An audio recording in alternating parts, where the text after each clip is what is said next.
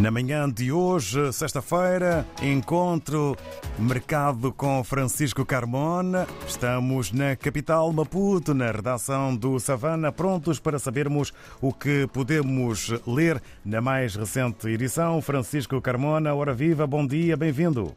Bom dia, rádio ouvintes. O Savana desta semana continua a seguir os contornos das controversas eleições municipais de 11 de outubro, cujo resultado oficial foi anunciado nesta quinta-feira pela Comissão Nacional de Eleições.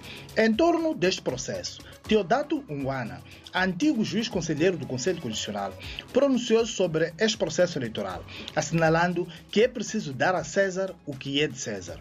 O pronunciamento de Unguana, que o Savana publica na íntegra, acontece depois de figuras da Frelimo, como Brazal Mazula e Samito Machel Júnior, terem questionado a integridade do processo.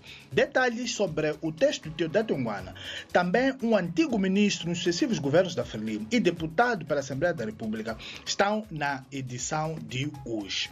É, nesta quinta-feira, e apesar das provas generalizadas e documentadas da alegada fraude apresentada pela oposição, a CNE anunciou sem surpresas os resultados oficiais das eleições de 11 de outubro, dando vitória a Frelimo, partido governamental, nas 64 das 65 autarquias eleitorais do país, fazendo regressar a tensão pós-eleitoral nas capitais, onde a Renam reivindica a vitória.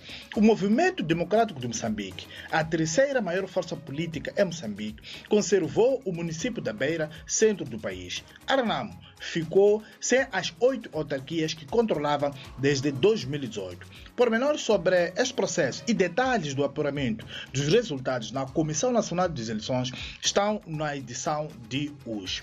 Fora da polêmica eleitoral, o Savana também acompanhou uma conferência sobre agricultura de pequena escala em Moçambique, desafios e oportunidades, organizada pelo Centro para a Democracia e Direitos Humanos, em parceria com Oxfam e a Associação de Apoio ao Desenvolvimento, com apoio do governo do Reino dos Países Baixos. Os intervenientes concluíram que as políticas agrárias adotadas pelos sucessivos governos da Frelimo desde 1975 continuam longe de garantir uma produção agrícola que satisfaça as necessidades alimentares básicas dos moçambicanos, apesar das condições agroecológicas que o país possui.